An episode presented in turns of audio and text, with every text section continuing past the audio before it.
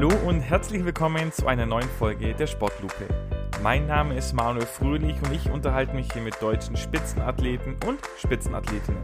Dabei möchte ich herausfinden, wie sie ticken, wie ihr Alltag aussieht und was gerade ihre Sportart so besonders macht.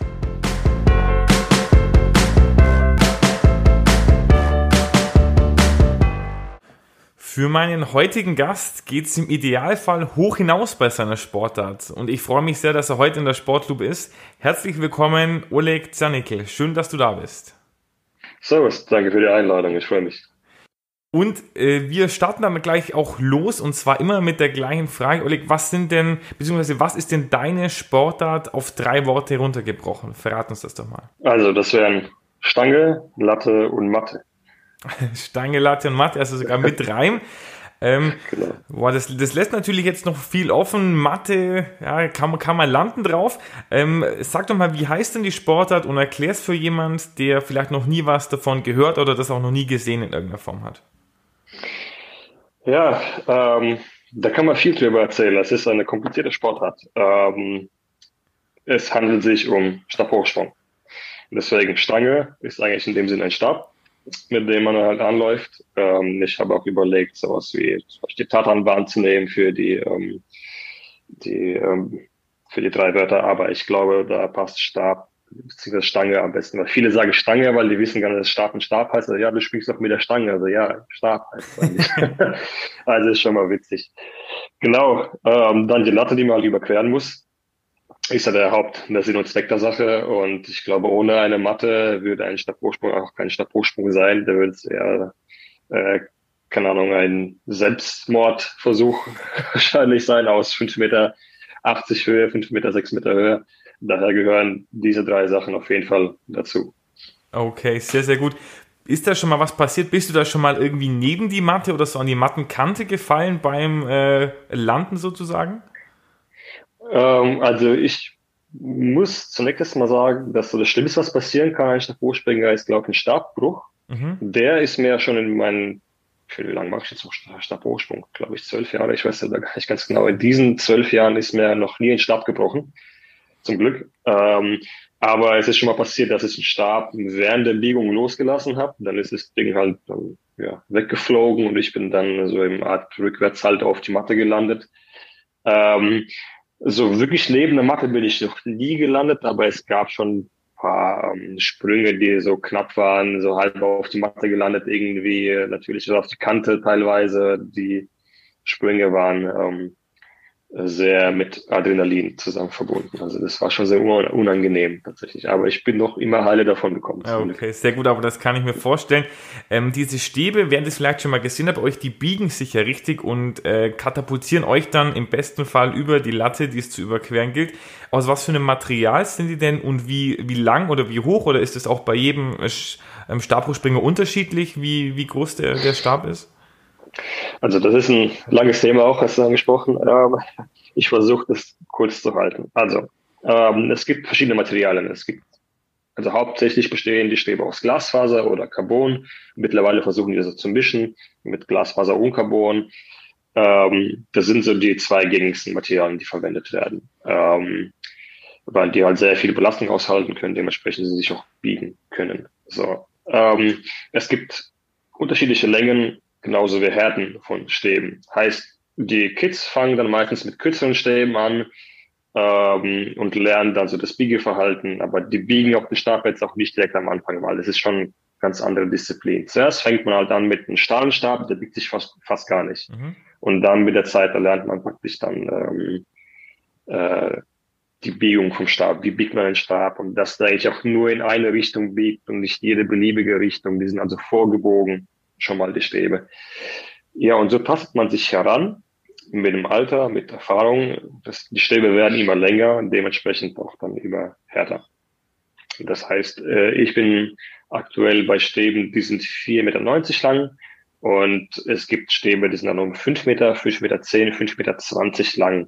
Das sind dann ähm, Leute, die zum Beispiel auch mehr wiegen, die sind auch größer. Ähm, äh, rein, rein physikalisch gesehen. Ähm, die haben dann längeren Stäbe und die sind auch dann schwer dementsprechend. Ne? Je länger und härter ist der Stab, desto dicker auch ist der Stab, desto ähm, schwerer ist auch der dementsprechend.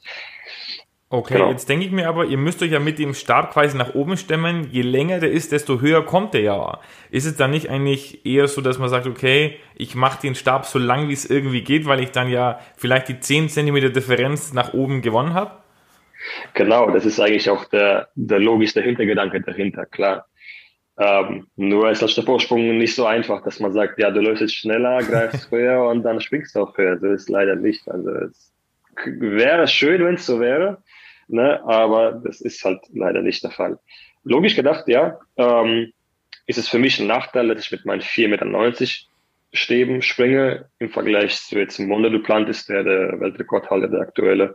Der hat halt, glaube ich, 520er Stäbe. Ne? Natürlich, die greift auch voll aus und springt dementsprechend dann auch 6,20 Meter.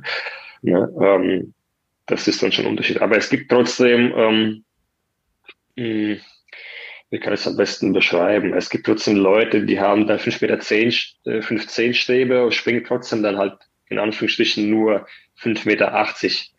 Ähm, und der eine kann halt mit dem 490er Stab genauso hoch springen. Wo ist dann die, die Ursache? Hm, dahinter? Also dann ist der Curl nicht mehr dazu, mit dem kürzeren Stab genauso, genauso hoch zu springen quasi. Ja, es ist auch ein Können, mit kürzerem Stab genauso hoch zu springen. Ne? Aber rein halt, wie gesagt, logisch gedacht, macht es ja keinen Sinn, mit kürzeren Stab so mhm. hochzuspringen, weil die Differenz ist dann natürlich höher von dem, wo du greifst und wo die Latte liegt. Ne? Ähm, das gibt natürlich keinen Sinn.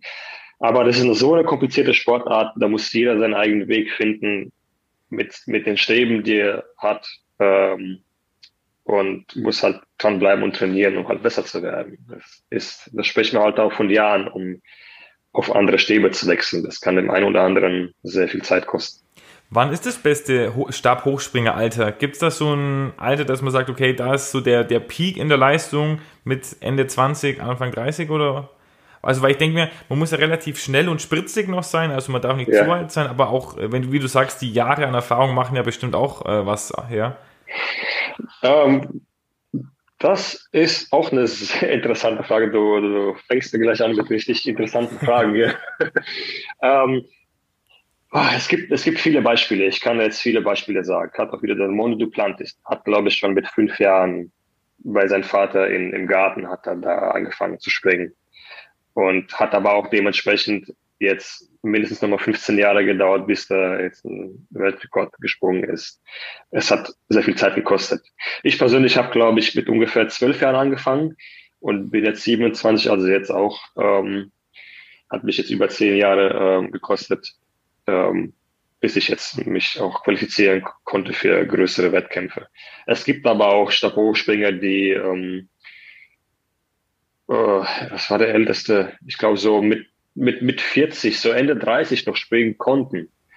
Also das ist dann auch wirklich ähm, sehr bemerkenswert, weil ähm, eigentlich sagt man so, ah, Anfang 30 bis Mitte 30 kann man noch Hochsprung machen, wenn man der Körper das zulässt, wenn man schmerzfrei ist. Und äh, vielleicht sagt der Name Björn Otto irgendwas. Ich wollte gerade sagen, den kenne ich nämlich auch noch und der war, glaube ich, schon älteres Semester, als der noch gesprungen ist am Ende. Vollkommen. Und der Typ ist, glaube ich, noch mit 35 ist in deutschen Rekord gesprungen. 601, wenn ich mich recht erinnere. Das ist doch unglaublich. Ne? Man denkt dann, wie du es gerade sagtest, ja, perfekten Alter, den, den gibt's eigentlich nicht wirklich. Ähm, natürlich, je früher man anfängt, desto besser ist es für die Erfahrung. Also mit 20 da anzufangen, wird noch schwierig natürlich. Ich glaube, je älter man ist, desto äh, schwieriger ist es. Aber ich glaube, es ist in jeder Sportart so gesehen. Je später du anfängst mit der Sportart, desto schwieriger wird es dann auch, glaube ich, die Erfolge, äh, nach den Erfolgen zu jagen. Aber wie gesagt, man kann auch mit 37, 38 springen. Ähm, es ist noch viel Kopfsache und natürlich und Körpersache äh, dabei. Ja. Okay. Wie du damals zum äh, Stabhochsprung gekommen bist, da kommen wir nachher dann im, im zweiten Teil drauf des Podcasts. Äh, was ich auch gelesen habe, beziehungsweise was ja auch ein wichtiger Teil des Stabhochsprungs ist, ist der Anlauf. Und habe ich mhm. gelesen, ähm, du hast, glaube ich, 16 Schritte, wenn ich es richtig gelesen habe, und hast wohl die Überlegung gehabt, dass man da auch noch auf 18 gehen könnte. Ähm, genau. Wie ist es da? Ist es so, dass 16 so ein, oder 18 so ein Standardmaß, nenne ich es mal, sind, oder ist es bei dir ganz individuell? Ähm, ist auch eine individuelle Sache tatsächlich. Ähm, wobei man mittlerweile sagen würde, dass 16 Schritte so der Standard ist, damit man dann so 5 Meter 70, 80 springen kann. So, weil viele Stabhochspringer laufen tatsächlich 16 Schritte. Ähm, 14, das ist da so ein Anlauf, so an der Grenze. Man kann damit tatsächlich nicht so hoch springen. Ähm, aber auch da der logische Gedanke, je schneller man ist, je schneller man anläuft, das heißt, je schneller man, äh, je mehr Schritte man auch macht, desto schneller kann man auch anlaufen. Ne? Ähm, natürlich auch logischer 18 Schritte zu laufen, 20 zu laufen, gibt's auch solche ähm, Stabhochspringer. Ähm, ich bin zum Beispiel früher aus so 12, 14 gesprungen und Anlauf auf 16 zu verlängern hat mich halt drei Jahre gekostet. Rein körperlich und mental, weil es so eine Herausforderung war. Wir haben vor kurzem probiert, aus 18 äh, zu springen. Mm, und ich muss sagen, das ist auch nochmal ein anderes Level, weil plötzlich hat man halt vier Meter längeren Länge zu laufen und man läuft, läuft und denkt so, wo ist eigentlich die Matte? Ah, und dann plötzlich ist da irgendwo die Matte so. Ne? Also das ist schwer zu beschreiben für jemanden, der das noch nie gemacht hat, aber das sind schon Unterschiede da zu spüren, auf jeden Fall. Mhm. Ähm, jetzt ist es ja bei euch so, ich hatte neulich den Weitspringer Markus Rinder, ihr habt wahrscheinlich auch drei Versuche ja. und die Besten kommen dann in eine Art Endkampf und haben nochmal drei, oder? Ähm, nicht ganz richtig. Also man hat ähm, pro Höhe drei Versuche, ja. Mhm. Man darf sich die erste Höhe, die Anfangshöhe, darf man sich wählen, wo man anfangen möchte. Meist äh, bei größeren Wettkämpfen wird eine Anfangshöhe vorgegeben. Da darf man halt nicht drunter gehen. So, wenn die sagen, ah, 5,30 wollen wir anfangen, dann darfst du nicht sagen, ja, ich möchte aber bei 5,10 anfangen. Das geht nicht.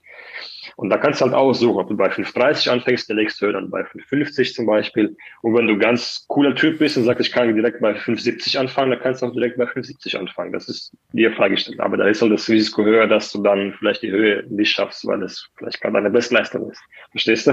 Was, was bist du für ein ja. Typ? Bist du der Typ, der sagt, er holt sich einen sicheren äh, zum Reinkommen oder bist du der, der sagt, okay, ich spare mir lieber die Kräfte und gehe direkt auf aufs potenziell Max oder relativ schon weit oben am, am Potenzial?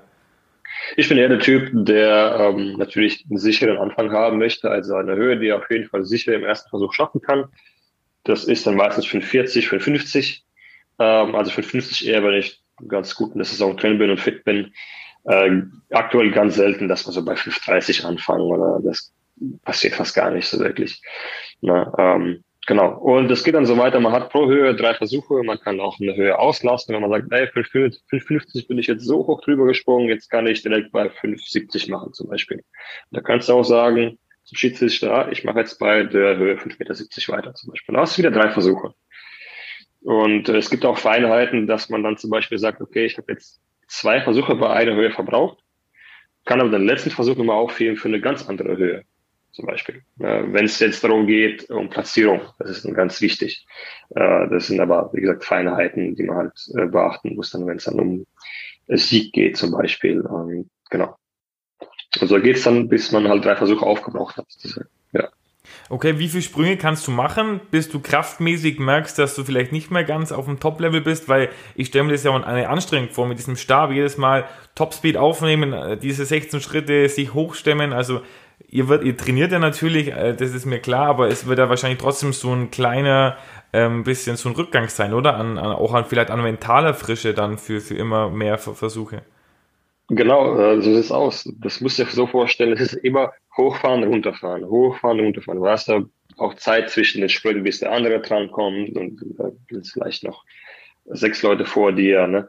Es ist auch dementsprechend eine mentale ähm, Arbeit, äh, natürlich im, im Wettkampf, je nachdem. Also ich glaube, ganz selten wären es über zehn Sprünge in einem Wettkampf. Und ähm, im Training versucht man dann schon, so gut es geht, auch mehr Sprünge zu machen. Ähm, 10, 15 Sprünge, wenn man halt ganz fit wirklich ist. Ähm, wenn es jetzt gerade jetzt ist, kurz vor dem Saisonanfang, dann macht man vielleicht fünf Sprünge im Training. Hauptsache, man macht alle sauber und richtig. Hauptsache es funktioniert. Und im Wettkampf, wie gesagt, ist, ist selten, dass es mal über zehn Sprünge werden, weil da muss schon überlegen. Es sind dann wahrscheinlich in jedem Versuch, äh, in, in jeder Höhe drei Sprünge und das ist schon eigentlich sehr kraftlastig. Ähm, lastig, ne? Wenn du überlegst, dass du jede Versuche, äh, jede Höhe drei Versuche brauchst, ist es nicht der Sinn der Sache. Mhm. Natürlich alles im ersten zu springen ist besser und auch für die Platzierung am Ende vorteilhafter, wenn man keine Fehlversuche hat. Dementsprechend ähm, kann man so zwischen fünf Sprüngen und bis zu zehn Sprüngen im Wettkampf haben, sozusagen. Okay. Wenn du jetzt einen Sprung machst und du, du schaffst die Höhe deutlich, dass du sagst, okay, das sind bestimmt noch 10, 20 Zentimeter Platz, was überwiegt dann da auf der einen Seite die Freude, dass du sagst, okay, du hast die, die Höhe geschafft, du, du kannst nochmal drei frische Versuche oder dann eher so ein bisschen auch der, der Ärger, dass man vielleicht nicht gleich auf eine höhere Höhe gegangen ist und ja dann im Endeffekt äh, wirklich effektiv Zentimeter verschenkt hat? Ähm, ja, das würde ich so jetzt nicht sagen. Also Ärger gibt es dabei keinen. Also ich verspüre keinen Ärger, wenn ich jetzt denke, ah, scheiße, jetzt habe ich die Höhe so gut geschafft. Es kann passieren, dass man halt 5,50 Meter anfängt und so hoch drüber springt und dann sagt, okay, jetzt gehe ich auf 5,70 Meter, weil der Sprung jetzt so hoch drüber war. Da müssen 75 drin sein. Und dann reißt man trotzdem mhm. dreimal äh, die Höhe. Natürlich ärgert man sich dann darüber, aber es ist halt Stabhochsprung. Jeder Sprung ist ähm, einzigartig. Man kann ähm, plötzlich kommt der Wind oder dreht der Wind und dann steht man da und ähm, klappt ansonsten irgendwas anderes nicht. Äh, das muss man halt akzeptieren. Das ist, ähm, ist, ist halt so. Aber es ist auch das Können daran, ähm, äh, jede Höhe, jeden Sprung genauso zu machen wie vorher und sich nicht ablenken zu lassen von verschiedenen Sachen. Natürlich, es ist Erfahrung und es ist, so wird ein Stabhochspringer definiert, der halt springen kann, sozusagen. So würde ich es sagen. Okay, jetzt hast du gerade den Wind schon als Faktor angesprochen. Ihr springt in der Halle und äh, Freiluft, also draußen in einem Leichtathletikstadion ja. zum Beispiel. Was macht denn mit dir mehr Spaß oder was, äh, wo, wo fühlst du dich wohler? Boah, also früher war das Ganze ein Problem für mich gewesen, in der Halle zu springen, weil ja, hat auf mich die Decke so gedrückt und irgendwie habe ich mich so eingeengt gefühlt. Ich habe mich von diesen Gedanken losreißen können zum Glück und mittlerweile ähm, habe ich mit beidem Spaß, ob es in der Halle oder draußen. Natürlich draußen, wenn die Sonne scheint und der Rückenwind auch da ist, dann macht es natürlich viel mehr Spaß als in der Halle.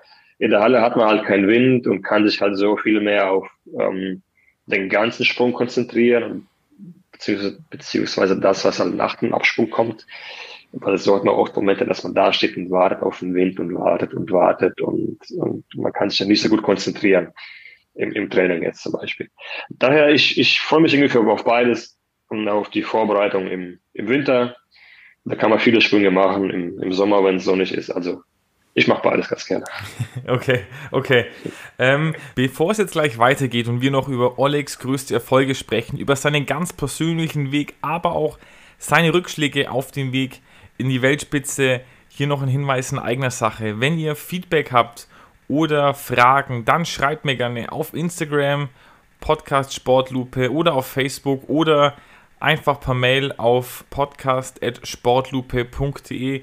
Ich freue mich über eure Nachrichten. Lasst mir auch gerne eine Bewertung da auf Spotify, auf Apple oder wo man auch sonst Podcasts bewerten kann. Ich freue mich sehr über eure Unterstützung und jetzt geht's aber weiter. Du hast doch mal gesagt, ähm, dass es da wie so, also dass es verschiedene Sprungstile gibt, dass es wie jeder Springer so eine persönliche Handschrift hat. Wie würdest du denn, ja. ähm, ja. Deine, deine Handschrift charakterisieren? Also wie, wie würdest du deinen Sprungstil ähm, kennzeichnen? Ist es mehr so kraftvoll, impulsiv oder ist es mehr so der, der feine Techniker? Boah, also zuerst, äh, zunächst möchte ich mal sagen, dass ich witzig finde, dass jetzt dieser Satz so rumgekommen ist, äh, das mit der Handschrift, weil es ist mir so spontan während dem, äh, aber waren das bei welchem Podcast, wem habe ich das gesagt? Ich weiß gar nicht, aber da war das ein DLV-Bericht? Ja, auf jeden Fall. Ähm, das war so ein spontaner Gedanke. Ich dachte, ey, das passt doch irgendwie, weil jeder hat doch seinen eigenen Sprungstil sozusagen. Ähm, Finde ich witzig, dass du das hier gerade erwähnst. Tatsächlich, ganz cool. Ähm, zu, zu meiner Handschrift. Ähm, hm. Das ist interessant. Ähm, ich würde versuchen, zu beschreiben als ruhig, ruhige, ähm, gezielte Handschrift, die halt manchmal auch sehr chaotisch werden kann. Also wenn ich halt nervös bin, dann kann es sehr, ähm, sehr unleserlich, un unleserlich werden. Ähm, aber ich versuche immer, ähm, sag mal so, die, die Buchstaben so gleich wie möglich zu, zu schreiben und mhm. nicht ähm, jeden Buchstaben Ähm, genau, ja, passt eigentlich jeden Buchstaben so gleich wie möglich zu schreiben wie zuvor. Sozusagen. Sehr schöne Analogie, ja. Dankeschön. Du, jetzt, ich habe noch ein Zitat von dir. Da hast du mal gesagt, äh, wenn du springst, du kämpfst eigentlich gegen dich selbst und nicht gegen die anderen. Also gerade so dieser Faktor, wie du hast angesprochen, wenn es um Platzierungen geht, zu gucken, okay, wie viele Fehlversuche hat mein Konkurrent, was mache ich da? Versuchst du das dann wirklich im Wettkampf auszublenden, wie die anderen springen, guckst du da bewusst dann weg? Oder kann, mhm. kannst du dem dich dann gar nicht entziehen, wenn du dann sagst, du kämpfst hier um den deutschen Meistertitel beispielsweise ähm, und schaust dann doch aufs mhm. Tableau, was die anderen machen? Äh, es ist mal so, mal so, natürlich. Ähm, je nach Wettkampf, weil ähm, wenn du halt Duplantis neben dir hast, dann weißt du, okay, er gewinnt. Da brauche ich mir keinen Stress zu machen wegen dem ersten Platz. ähm, ich, muss, ich muss mal kurz überlegen. Ähm, generell gucke ich nicht darauf, was andere sprechen, äh, weil ähm, das sind Gedanken, die mich unnötig beschäftigen. Heißt, ah, der ist drüber, so, scheiße. Das ist schon Negativität irgendwo in gewissem Sinne. Ähm, ich versuche, dass so gut es geht, wegzugucken, auch wenn es nicht immer gelingt. Trotzdem einfach nur bei sich zu sein, mit seinen eigenen Gedanken, auf seine eigene Technik zu konzentrieren. So. Ähm, wieso ich das auch gesagt habe, ist einfach, weil Stabhochsprung so ähm, es ist kein Würfelspiel in dem Sinne, dass man immer irgendwie einen anderen Sprung hat. Es ist äh, so das Sinn der Sache, jeden Sprung immer gleich zu machen, aber trotzdem ähm, kann jeder Sprung schief gehen sozusagen. Das ist immer so so ein Ding. Deswegen ähm, klar, der bessere gewinnt derjenige, der halt konstante Sprünge macht und konstante Höhe springt, auf jeden Fall. Ähm, aber meiner Meinung nach ist es so, dass ich halt mit mir selber viel kämpfe, weil es ist eine Herausforderung, mit so einem, so einem Ding da anzulaufen, weißt du, und ähm, das reinzuhalten, dann 5,80 Meter in die Lüfte zu springen, das ist, du machst dich auch um dich, um dich selber auch irgendwo Sorgen, weißt du, was ich meine? ähm, aber es gibt doch Fälle, wenn es halt hart auf hart kommt, natürlich dann Olympiafinale, ersten drei Plätze oder ersten, zweiter Platz, natürlich, dann ist es eine andere Sache. Okay, dann wirst du alles geben, damit du nur gewinnen kannst und versuchst. Oder deutsche Meisterschaften. Hauptsache, du kommst da irgendwie drüber und da ist Konkurrenzkampf auf jeden Fall. Und es gibt auch Wettkämpfe, so Meetings ähm, in der Stadt, in, keine Ahnung, was gibt's da noch, ähm, so von Veranstaltern organisierte Wettkämpfe. Ähm, und hatten auch oft einfach gerne Spaß beim Springen, Spaß bei den Zuschauern und dann hat man Bock einfach zu springen, ohne dass man jetzt immer diesen Druck hat, ah, ich will gewinnen. Weil das ist auch etwas, was ich von mir gelernt habe. Wenn ich mir Ziel setze, ich möchte gewinnen, dann springe ich meistens sehr schlecht. Mhm. Wenn ich unbedingt was gewinnen möchte, dann funktioniert mein Kopf nicht so richtig. Ich bin eher, ich versuche runterzufahren und einfach mein Ding zu machen. Und da entstand auch dieses, dieser Satz dann, dass ich sage, jeder, oder ich zumindest springe eigentlich gegen mich selbst. Und wenn ich halt mich selbst überwinden kann und kann ich auch irgendwann vielleicht sechs Meter springen und da kann ich auch vieles gewinnen, wenn ich das schaffen kann. Okay. Ja, ich glaube, deine, deine persönliche Bestweite, die hast du jetzt dieses Jahr verbessert auf 5,81, wenn ich es richtig äh, gesehen habe, oder? Genau, ja. In der Halle. Ja. In der Halle, genau. Also ist, bist du dann so auf dieser Road zu sechs Meter? Ich glaube, sechs Meter ist ja auch so, so eine magische Grenze, da ein bisschen da, da drüber zu kommen. In was für einem, also siehst du das prinzipiell als realistisch an und, und wenn ja, in welchem Zeitraum? Weil du ja schon gesagt hast, es ist eine sehr vielschichtige, komplexe Sportart. Also das ist, ich habe auch mal noch einen schönen Spruch gelesen. Also du hast hier wirklich ja, abgeliefert, sprüchemäßig. Da hast du gesagt, Beine hoch und drüber das Ding. Und ja. hat, hat das Training, zahlt sich aus. Ähm, ja. Was denkst du, wann könntest du an die sechs Meter hinkommen? Ähm, das weiß ich nicht, kann ich dir nicht sagen. Ich kann eins nur sagen für mich, was ich jetzt in diesem Gespräch gerade realisiere, ist, ähm, dass für mich gerade noch vor zwei, drei Jahren waren für mich die 580 auch so, ein, so eine Barriere, die als unmöglich galt. Und ich habe sie geschafft nach, nach drei Jahren, nach so vielen Trainingseinheiten. Und jetzt ähm, sagt man doch hier jetzt A6 Meter ist auch wieder so eine Barriere. Und mein erster Gedanke war zuerst, ja, es ist halt sau hoch, ne? Und wie soll man das schaffen? Und schon wieder habe ich mich halt so gesehen wie gerade vor drei Jahren. Mhm. Und ich glaube, wenn ich jetzt mich so analysiere, kann ich sagen, es ist machbar.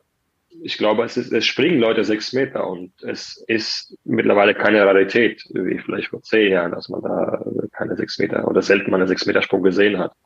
Ich hatte jetzt vor kurzem einen Amerikaner wieder sechs Meter gesprungen, glaube ich. ähm, daher denke ich, es ist machbar und ich glaube, dafür werde ich noch Zeit brauchen. Ähm, Ob es jetzt ein Jahr, zwei Jahre dauert, wobei ein Jahr ist sehr unrealistisch in meinem, in meinem Verständnis. Ich glaube, dass es zwei Jahre schon dauern könnte. Ähm, wenn man halt olympisch denkt, bis 2024, was halt ein Vorteil wäre. Aber ich bin noch frisch, ich bin noch fit, ich bin gerade 27. Ich glaube, ich habe noch vier, fünf Jahre mindestens, wo ich aktiv betreiben kann. Da kann noch alles passieren. Also so viel Zeit mindestens habe ich noch, um an diese Marke dran zu kommen, so gut es geht. Wenn nicht, dann fragst du bei Björn Otto nach, dann hast du noch ein paar Jahre mehr sogar, wenn der dir ein paar, ein paar Tipps gibt, wie man, wie man lange fit bleibt. Zum Beispiel, da kann ich ihn einmal anrufen. Super. Genau. Jetzt noch eine Frage, du hast gerade Olympia schon angesprochen. Ähm, was sind denn, oder auch andere Events, wie sieht denn euer Jahreskalender aus? Also was sind denn die wichtigsten Events, die ihr euch so im Kalender anmarkiert? Und seid ihr auch in der Leichtathletik, gibt es ja oft diese Diamond League, seid ihr da dabei oder habt ihr andere Meetings, wo ihr so Weltcup-mäßig unterwegs seid? Ähm, genau, also natürlich die größten Wettkämpfe sind sowas wie WM, EM, Olympische Spiele auf jeden Fall. Dieses Jahr haben wir eine Weltmeisterschaft in den USA und eine EM in München. Äh, das sind natürlich die wichtigsten Wettkämpfe, ähm, längerfristig gesehen. Ähm, dann weiter drunter kommen dann die deutschen Meisterschaften, immer halt jährlich einmal in der Halle und auch draußen. Das ist natürlich sehr wichtig, Titelverteidigung vom, vom letzten Jahr. Ähm, und dann haben wir natürlich viele kleinere Wettkämpfe, wie ich bei dem angesprochen habe. Äh, also kleinere Meetings. Überall in Deutschland gibt es sehr viele ähm, Wettkämpfe, wo man auch die üblichen Leute immer wieder sieht äh, und trifft aus ganz Europa, Stabhochspringer, die man halt schon lange kennt. Die gehören auf jeden Fall dazu, ähm, weil man da auch natürlich äh, was verdienen kann ähm, bei diesen Wettkämpfen. Ähm, Diamond League hast du angesprochen, das ist auch sehr ähm, interessant. Ähm, da würde ich auch gerne dieses Jahr teilhaben. Ähm, es ist aber sehr schwer, da reinzukommen. Hm, tatsächlich, äh, weil die nehmen nur, soweit ich weiß, nehmen sie nur um, gewisse Springer, die natürlich auch hoch springen, die auch einen Namen haben, die vielleicht auch mehr Weltmeister waren. Äh, deswegen ist es sehr schwierig, da reinzukommen. Wir probieren diesen äh, Sommer in ein, zwei reinzukommen, aber dafür muss man halt sehr hoch springen natürlich. Ähm, und so früh wie möglich. 85 wäre dann schon von Vorteil. Dann ähm, mhm. sind die besser interessiert an dir mehr interessiert, als wenn du jetzt nur 60, 70 springst. Und dann, es gibt dann viel mehr 60, 70 Springer auf der Welt als 80, 80 Springer sozusagen. Ne? Daher, ja. Aber mal sehen, was der Sommer so bringt. Okay, super. Jetzt haben wir schon ein bisschen was über die Sportart gehört, aber jetzt wollen wir auch noch ein bisschen mehr von dir erfahren, Oleg. Und okay. ähm, ich, du hast gerade schon angesprochen, du bist äh, im vergangenen Jahr deutscher Meister geworden, möchtest den natürlich verteidigen. Du warst außerdem letztes Jahr äh, bei Olympia und hast bei allen Europameisterschaften auch schon den vierten Platz belegt. Jetzt hast du vorhin schon gerade so die Hierarchie ein bisschen angedeutet. Äh, was würdest du denn sagen, was war bis jetzt dein größter Erfolg? Vielleicht auch was, was ich dazu nicht aufgezählt habe? Okay, das ist eindeutig. Ähm, also viele würden es vielleicht falsch verstehen. Ähm, also es waren eigentlich die deutschen Meisterschaften tatsächlich, weil ich da halt die Quali geschafft habe für Olympische Spiele. Also Ziel war eigentlich Olympische Spiele, auf jeden Fall Teilnahme. Aber emotional gesehen waren das die deutschen Meisterschaften, weil ich habe mal so lange darauf gekämpft ähm, und ich habe auf den letzten Drücker die Quali geschafft und dann auch deutscher Meister geworden. Das war der, der größte Erfolg gewesen.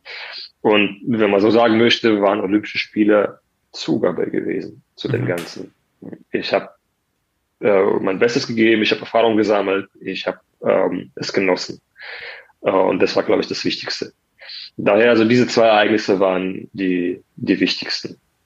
Okay, super. Jetzt äh, wollen wir ein kleines äh, Wortassoziationsspiel spielen, das Sportlupen Schnellfeuer. Das heißt, ich sag dir ein Wort und du sagst mir quasi das erste, was dir dazu einfällt. Oh, das könnte kompliziert werden. Weil ich denke auch äh, gerne länger drüber nach über Sachen, aber ich versuche so gut es geht. Okay, alles klar. Dann fangen wir an. Äh, Oleg, dein Traumurlaub? Ähm, unterschiedlich. Strand und Berge und eigentlich alles. Ähm, oh, okay, also bist du da sehr vielseitig.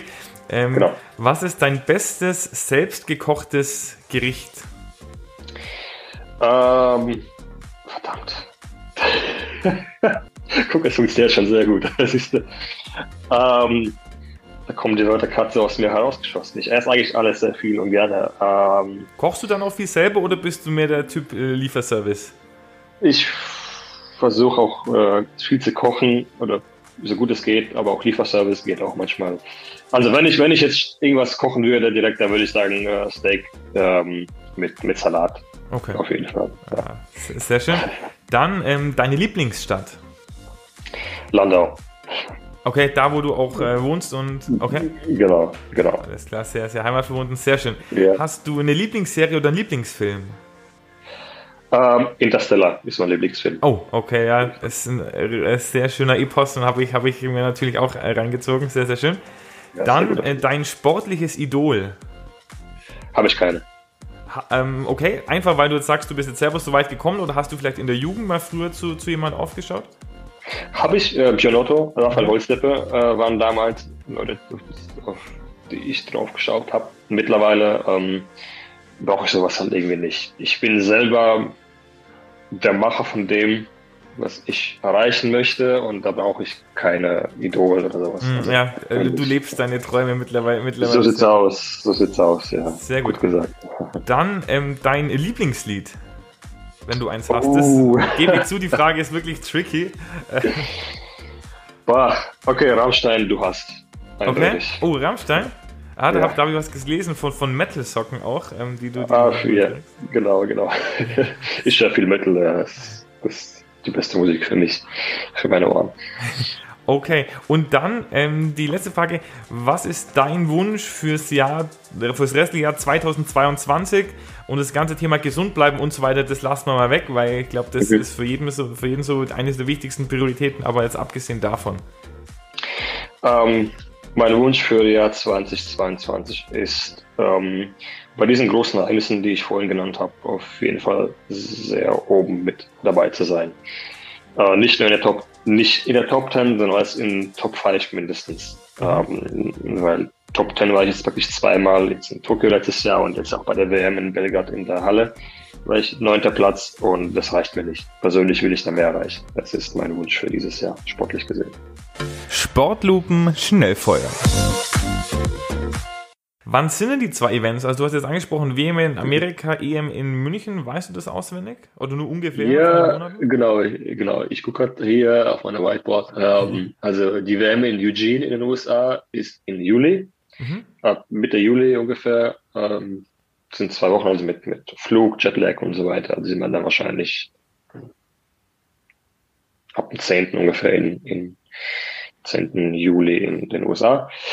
Und dementsprechend geht es dann Anfang August wieder zurück, schätzungsweise. Mhm. Und die EM in München, die ist Ende August. Ich glaube, 2022 so rum war das gewesen. Also Qualifikation und Finale dementsprechend noch mit dabei. Mhm. Okay, okay. Also genau. ist noch ein bisschen hin, um da die, die Topform dann äh, rauszu, rauszukitzeln.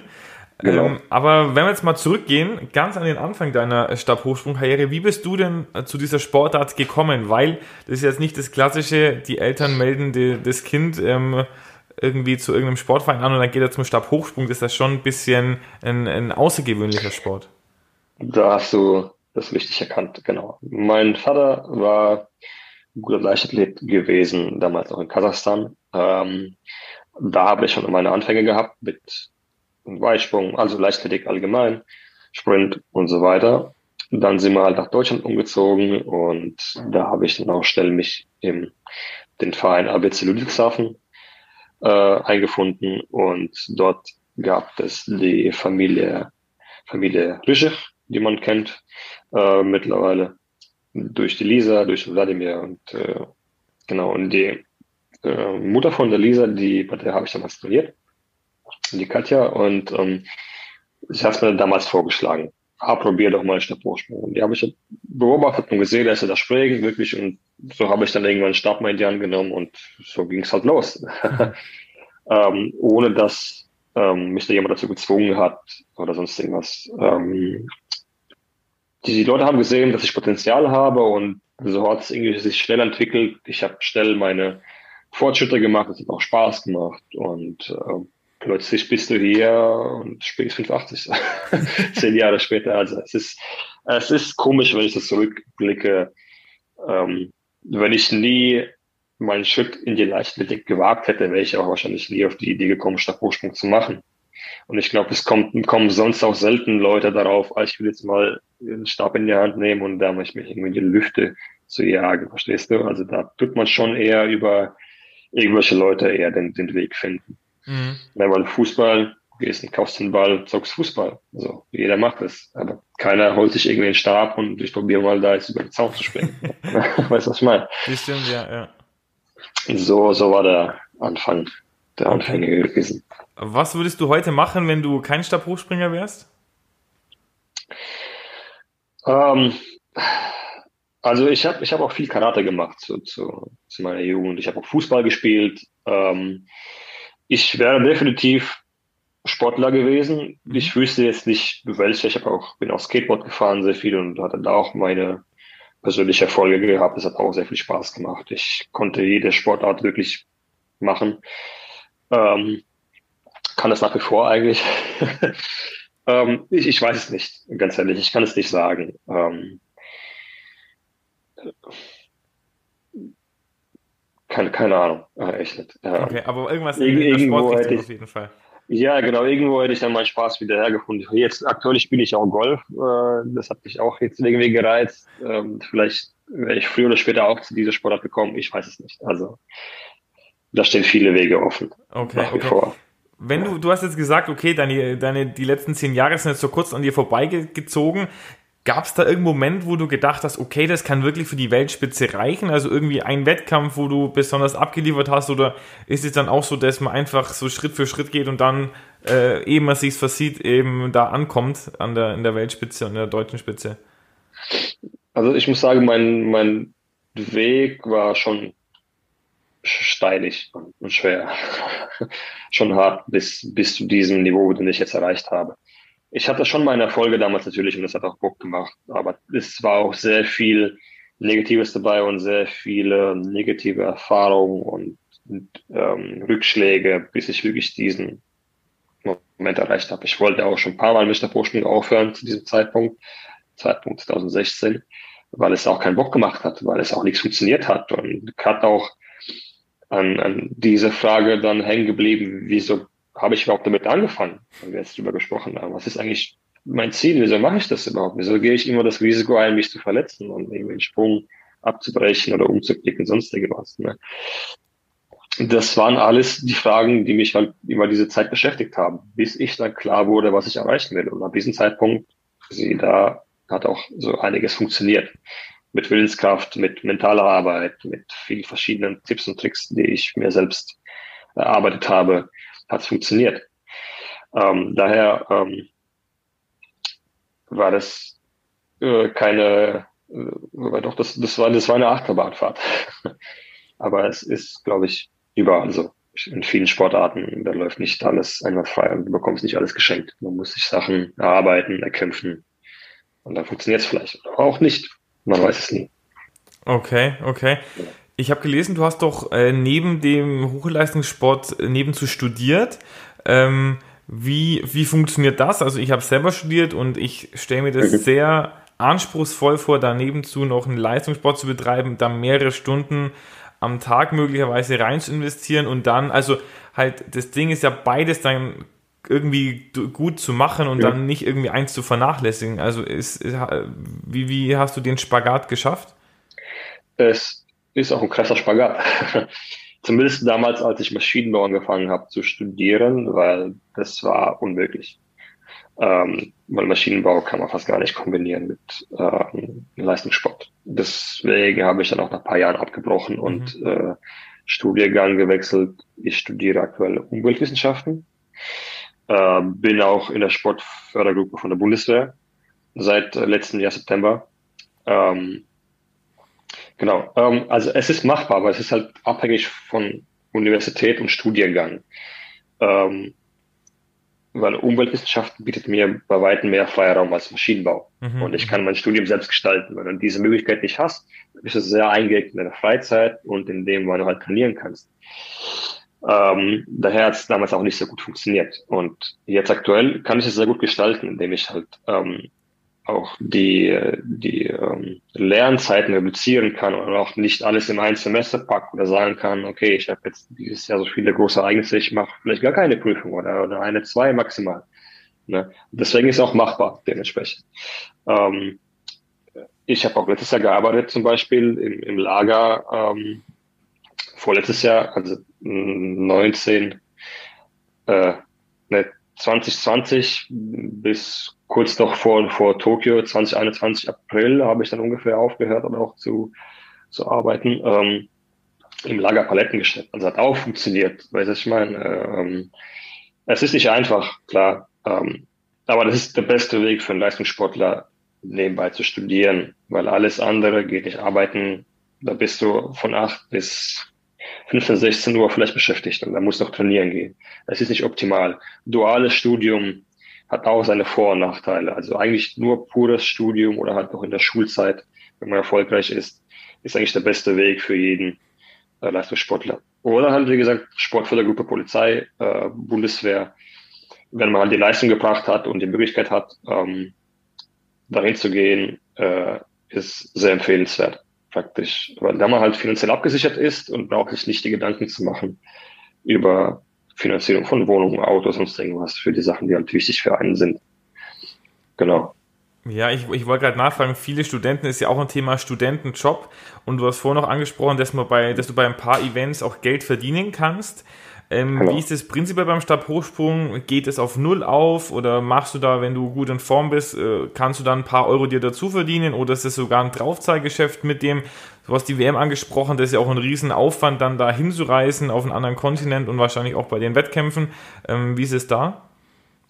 Also du kannst die Kurve, wenn ich jetzt hier in Maschinenbau mir entfalten kann, exponentiell vorstellen. Also äh, steigen, steigen. Ähm, als, also für 50, 60 Springer ähm, verdient man nicht wirklich Geld bei, bei Wettkämpfen.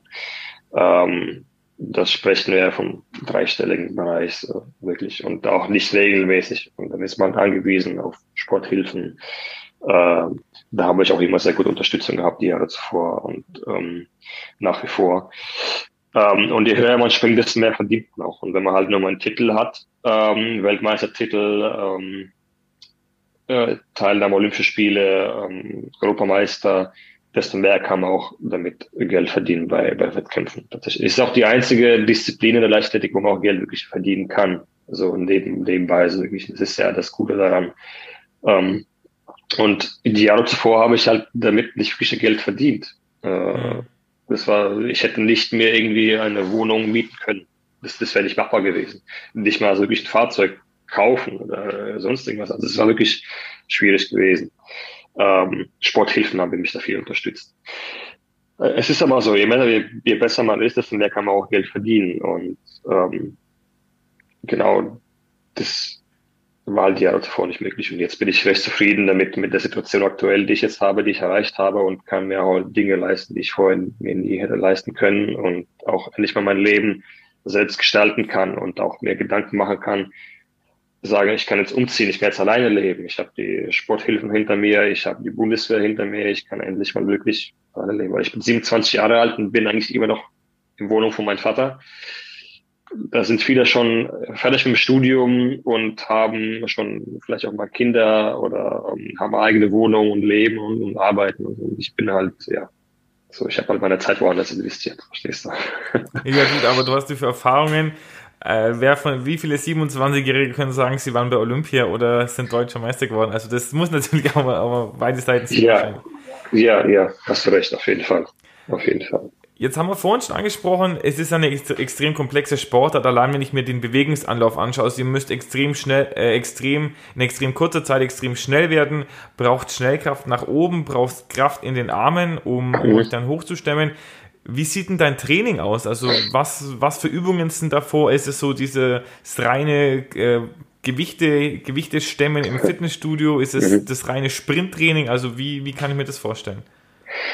Äh, also du sagst schon Anlauf. Äh, das ist schon mal sehr wichtig, weil äh, der Stabhochsprung besteht eigentlich so 80 Prozent aus Laufen mit Stab. Das heißt, da muss man sehr viel Zeit investieren, damit man halt richtig läuft und, und koordinativ den Lauf sauber ausführt. Man hat den Stab noch in der Hand, man läuft nicht wie ein, wie ein Sprinter, sondern dass man, die Arme sind sozusagen befestigt. Man hält den Stab und damit muss man auch lernen, umzugehen. Und da tut man viel Zeit investieren, indem man halt äh, Sprints macht für die Schnelligkeit, natürlich für die Kraft äh, beim Laufen, äh, Hürden, Hürdentraining, Hürdenläufe, auch Hürden, ähm, richtige Hürdenläufe, ähm, damit man halt diesen hohen Lauf lernt. Ähm, Krafttraining gehört dazu auf jeden Fall. Man muss ja diesen Widerstand halten beim Absprung. Äh, das ist ein großer Widerstand, äh, der Stab dir zurückgibt. Da gehört auch Krafttraining dazu im Sinn von ähm, allgemein Krafttraining natürlich, Langhanteltraining, ähm, verschiedene Kraftübungen, die so ein bisschen den Ablauf am Stab imitieren können. Ähm, genau, klassisches Krafttraining auf jeden Fall. Dann gehört dazu auch Turnen ähm, Hochreck, Barren, Tiefreck. Da gibt es viele Bewegungsabläufe, die man äh, emittieren kann, die einen Stabsprung emittieren. Das machen wir auch viel. Natürlich je nach Saison alles äh, einzuteilen, klar, nicht, nicht jeden Tag immer wieder was anderes. Äh, die Belastung ist variierbar. Äh, genau, Bodentouren, auch mal Ringe manchmal, ähm, so Sachen. Aufrollkraft am Reck ist ein typischer Stabhochschwinger. Ähm, Stabhochspringerübungen, das sind mehrere, äh, die haben verschiedene Namen. Weil da kann man sehr viel auch am Stab imitieren. Meistens hängt man also Kopf über und macht dann verschiedene Bewegungen, sozusagen. Ähm, in der Vorbereitung machen wir auch Ausdauer, natürlich, die zählt auch dazu.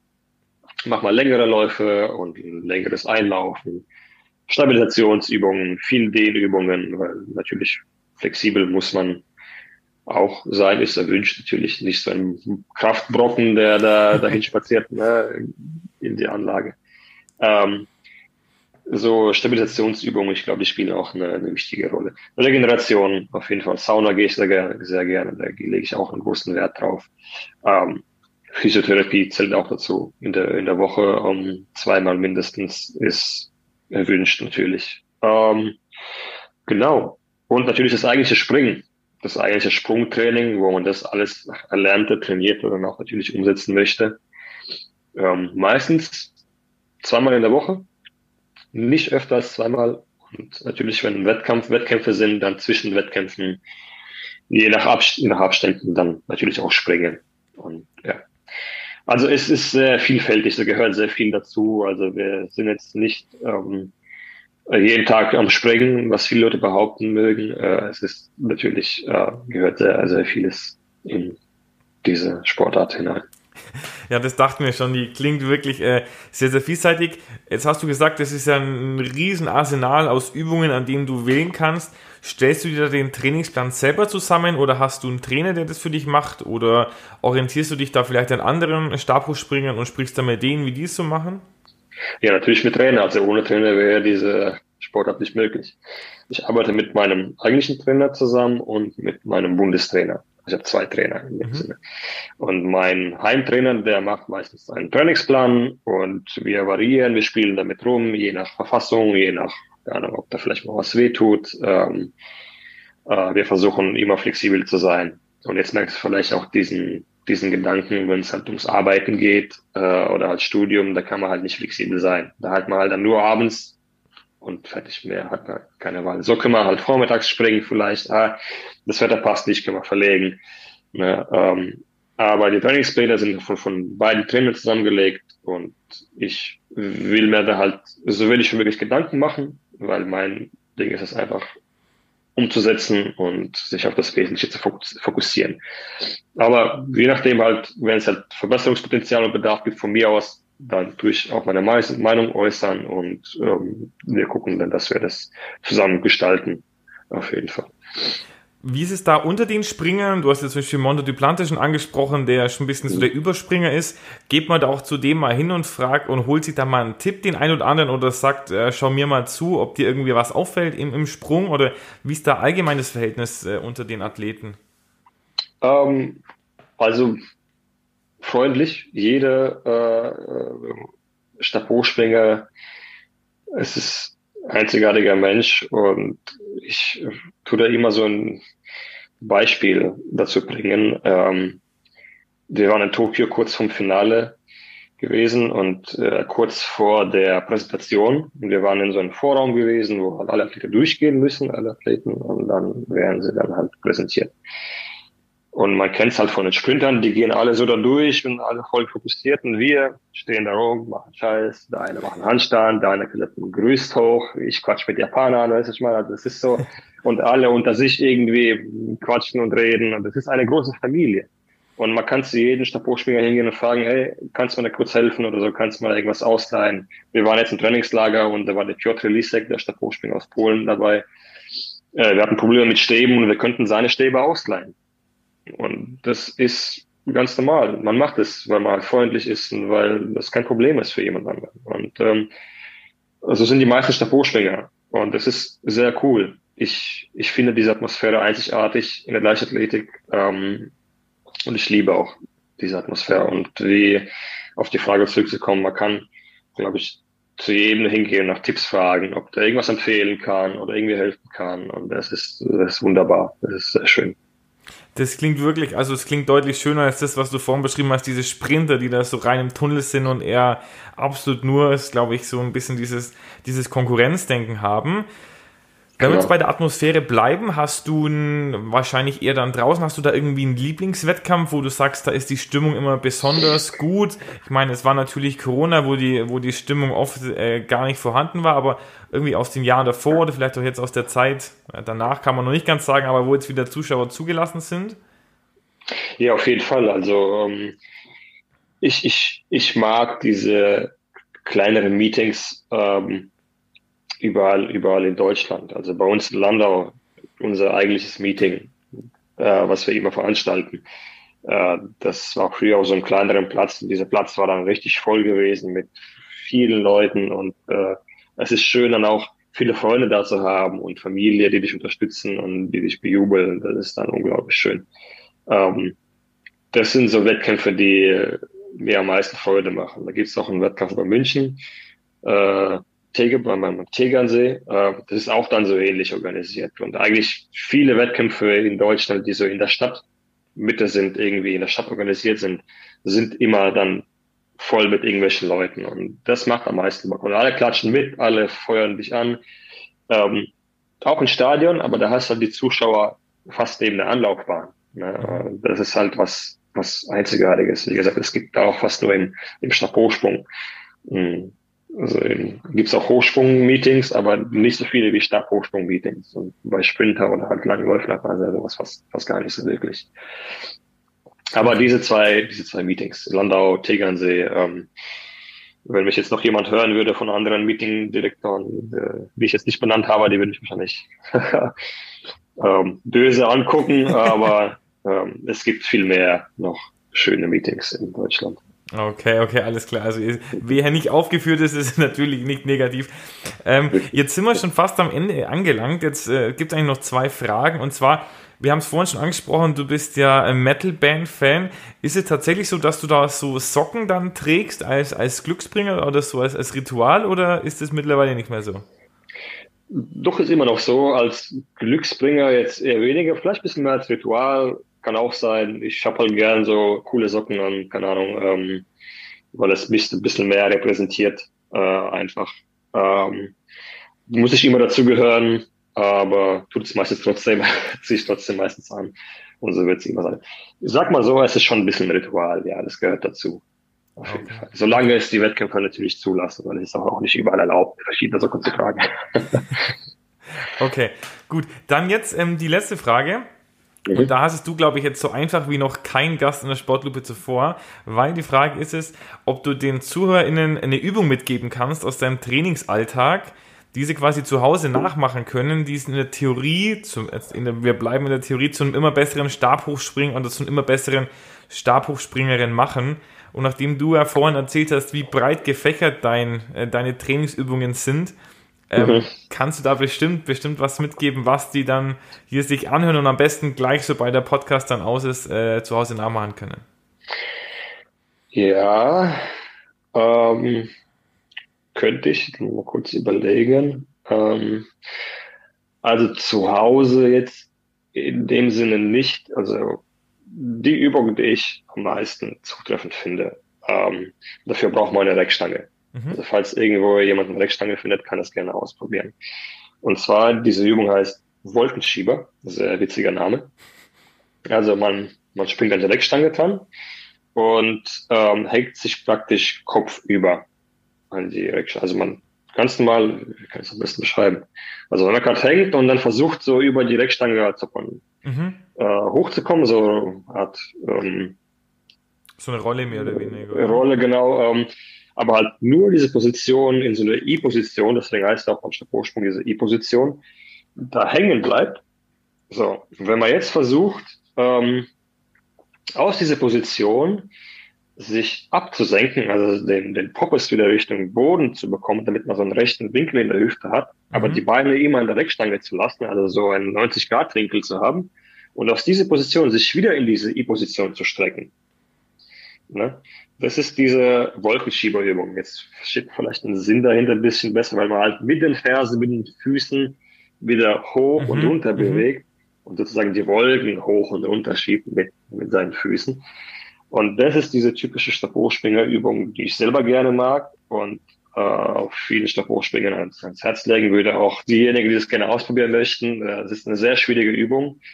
Ähm, die man meistern muss, um wirklich hochzuspringen, um das Gefühl auch zu bekommen, wie man das ab Start macht. Und ähm, das ist dann so im am Ende so eine Art Wippbewegung, hoch und runter, hoch und runter. Man geht immer in diese I-Position, wieder in den 90-Grad-Winkel. Und diese Übung ist sehr anstrengend am Anfang. Ähm, können die Leute gerne ausprobieren, viel Spaß dabei. Ähm, wenn man das dreimal, zehnmal schafft, dann kann man äh, sehr stolz auf sich sein. Auf jeden Fall, das ist eine ja, anstrengende Übung. Ja, dachte ich mir, also die klang schon in der Beschreibung sehr, sehr anstrengend. Ich glaube, die ist dann in der Ausführung mindestens genauso wie beim Zuhören. Aber äh, vielen Dank auf jeden Fall. Und damit ja. sind wir jetzt auch am Ende angelangt des Podcasts. Hast du noch irgendwas, was du loswerden möchtest? Noch jemand, den du grüßen möchtest, wo du dich bedanken möchtest? Boah, grüßen, bedanken, das könnte eine lange Liste werden. Aber ich bedanke mich bei dir auf jeden Fall für die Anfrage. Es hat mich gefreut dass du das Interesse hattest, an Stabhochsprung ein bisschen mehr darüber zu erfahren, was es für eine Sportart ist. In diesem Sinne auch Interesse an mir selber, weil für mich ist das alles immer noch neu.